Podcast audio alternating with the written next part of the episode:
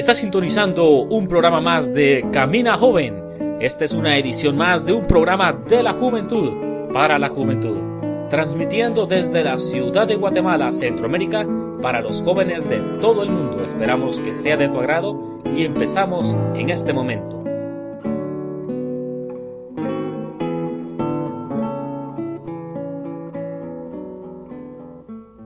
Buenas noches, mi nombre es Héctor Orellana y este es un programa más de Camina Joven. Gracias por sintonizarnos.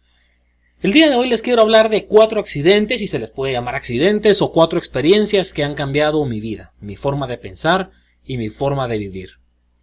La primera de ellas ocurrió hace unos seis años, más, más o menos.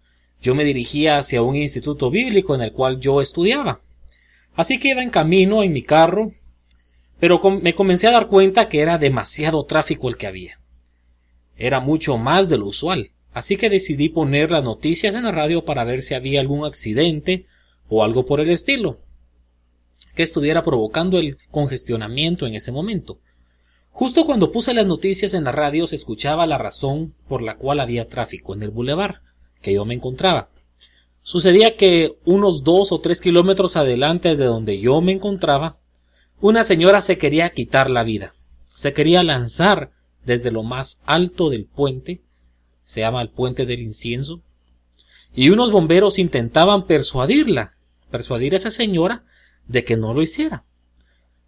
Y eso estaba provocando el tráfico, el congestionamiento, pero no lo lograron. La señora se lanzó del puente y efectivamente se quitó la vida. Eso me sorprendió porque a pesar de que habían bomberos ya en el lugar, la señora se tiró del puente.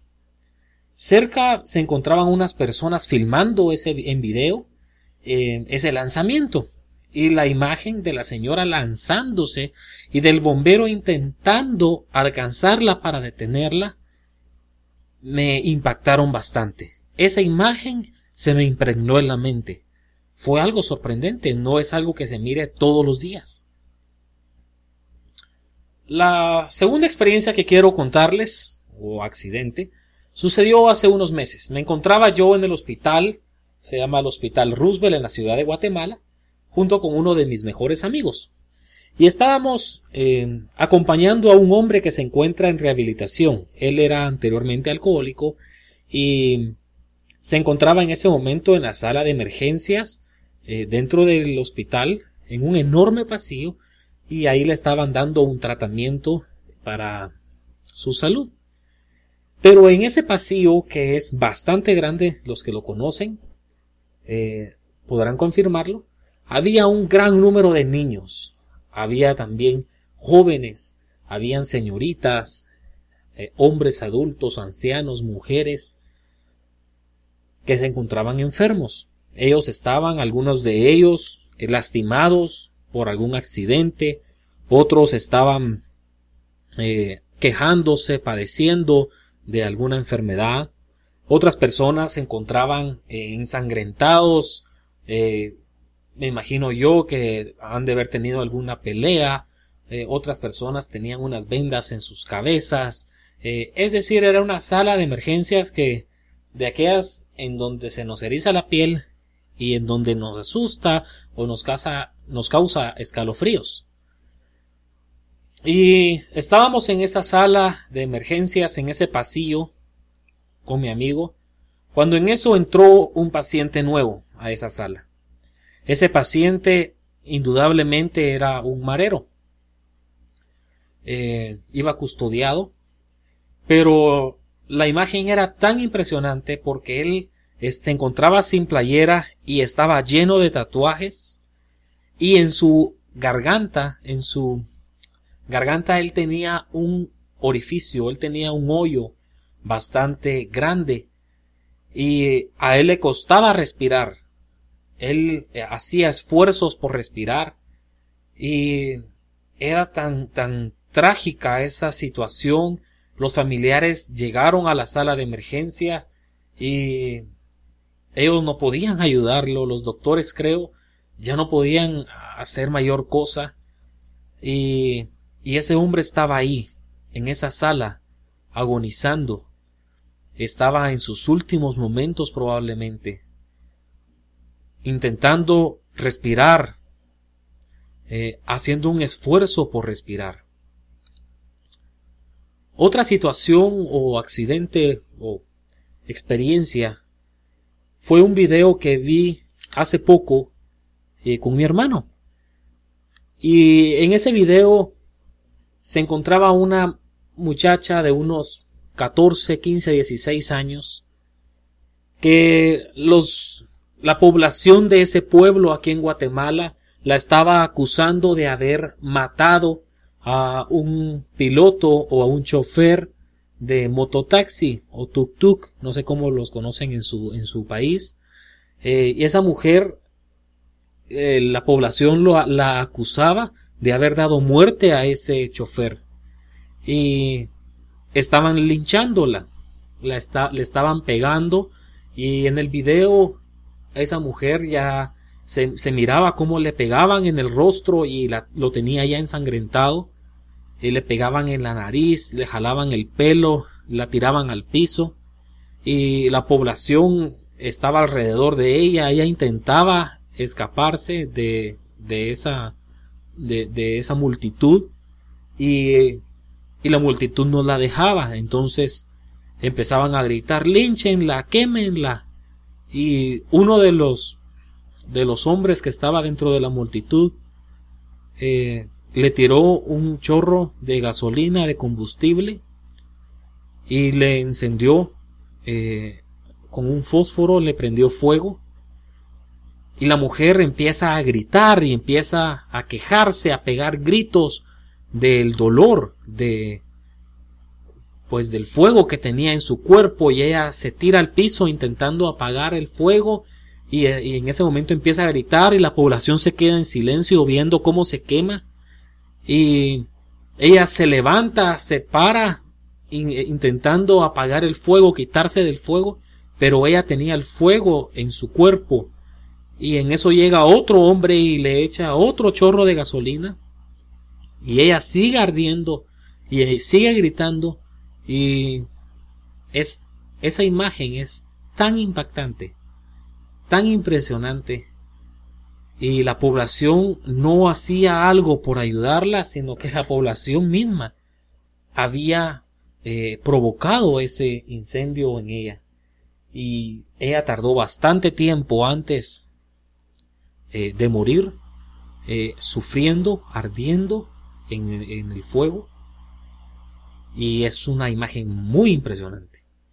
Otra de las de los accidentes o de las experiencias que me han impactado es un hombre que estábamos saliendo nosotros de una reunión con mi familia y veníamos hacia la casa, estábamos en, el carro, cuando a la orilla de la carretera eh, vemos que se estaba quemando un carro, un vehículo.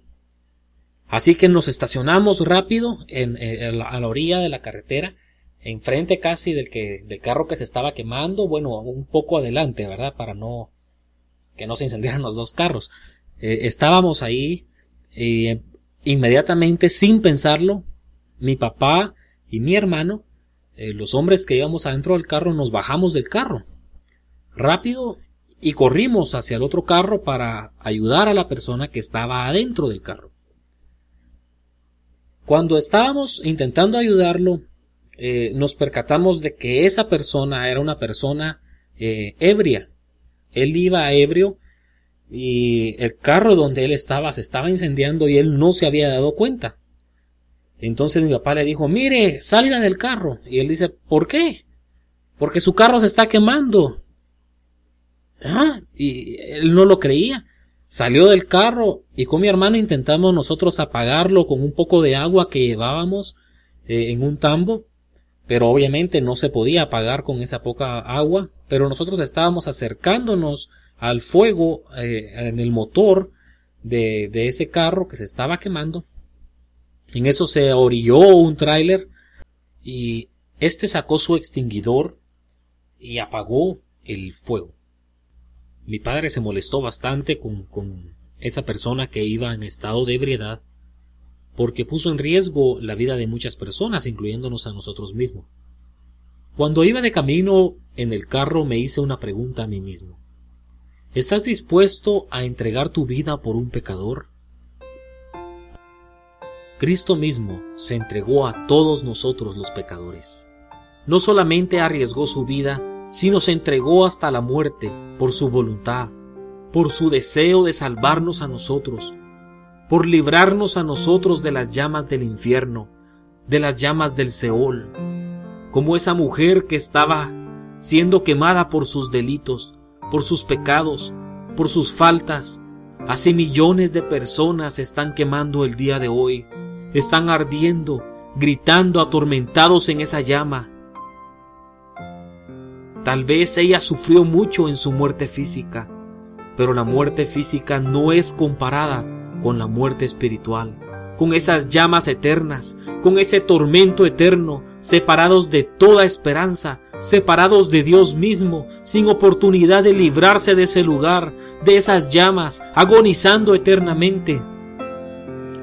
Hoy en día muchos están como en aquella sala del hospital, necesitados de sanidad, necesitados de salvación, necesitados de una palabra viva, necesitados de Cristo Jesús. Son miles de millones de personas que su situación espiritual es triste, es deprimente, es enferma, es agonizante, pero hay esperanza de salvación por medio de Cristo Jesús, por medio de la sangre de Cristo Jesús, por medio de la salvación de los cielos. La Biblia dice que por sus llagas somos nosotros sanados. Es Jesucristo nuestra salvación. Pero hoy en día muchas personas son como esa mujer que se estaba tirando del puente, que a pesar de que habían hombres intentando persuadirla, convenciéndola, animándola de que hay esperanzas de vida, muchos se lanzan al pecado. Muchos jóvenes están lanzando hoy al pecado, a la inmundicia. A veces nosotros los jóvenes asistimos a la iglesia, y Dios habla por medio del pastor, del predicador, o tal vez en la calle con algún hombre que esté predicando, o tal vez de otra forma en la que Dios nos habla. Pero Dios nos habla y nosotros seguimos tirándonos a la muerte, lanzándonos de cabeza hacia la muerte. La Biblia dice que se lanzan de cabeza hacia el infierno. Muchos de nosotros actuamos diariamente de esa forma, no considerando que hay esperanzas, que hay vida, que hay salvación, que hay redención para nuestros pecados, ni considerando tampoco que hay muerte, que hay infierno, que hay un Seol, que hay un, tormento eterno, que hay un juicio eterno. Hoy quiero animarlos a dos cosas. La primera, a ser como esos bomberos, a anunciar esperanza, a anunciar vida, a predicar de Cristo Jesús, tal vez no detrás de un púlpito, tal vez podría ser con tus vecinos o con tus amigos que no conocen a Jesús o con tus familiares inconversos o tal vez repartiendo tratados o compartiendo esta página u otra en donde se hable de Jesús o invitándolos a tu iglesia. Hay miles de miles de miles de miles de personas que necesitan escuchar de Jesús, que necesitan una palabra de esperanza que necesitan conocer la salvación. Y la segunda cosa en la que quiero animarte es a caminar rectamente. Joven, sigue los pasos de Jesús. Hay un juicio, pero también hay una redención. Nosotros podemos ser librados de ese juicio por medio de Cristo Jesús. Nosotros podemos caminar rectamente si caminamos con Jesús. Una persona me dijo hace poco que cuál era mi propósito con esta página.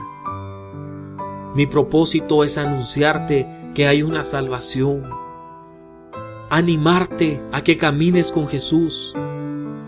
Muchas personas piensan que caminar con Jesús es aburrido, que es agotador, que es deprimente. Pero yo te digo hoy que caminar con Jesús es lo mejor que puedes hacer. Ahí hay gozo, hay esperanza, hay vida, hay salvación, hay redención. Caminar con Jesús es lo mejor que podemos hacer. Oremos juntos. Señor, permite que nosotros podamos caminar contigo, que podamos acercarnos a ti, Señor, y que podamos acercar a otros a ti, a compartir tu evangelio, a compartir la salvación, la esperanza que hemos recibido de ti.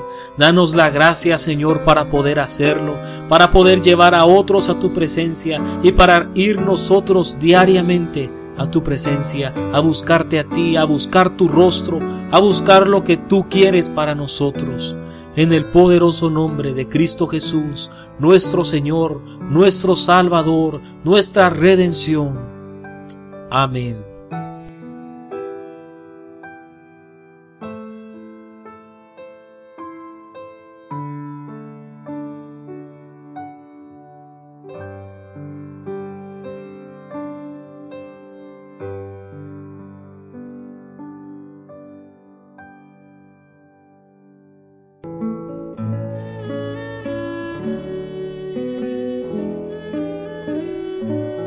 Esto fue tu programa Camina Joven. Gracias por sintonizarnos en las diferentes frecuencias FM y AM, así como en las diferentes radios online. No olvides recomendarnos con tus vecinos, familiares, hermanos en Cristo, conocidos y amigos. Y por favor escríbenos a nuestro correo electrónico contacto arroba caminajoven.com y visítanos en nuestro sitio web www.caminajoven.com. Recuerda, los días viernes subiremos un programa nuevo. Hasta pronto.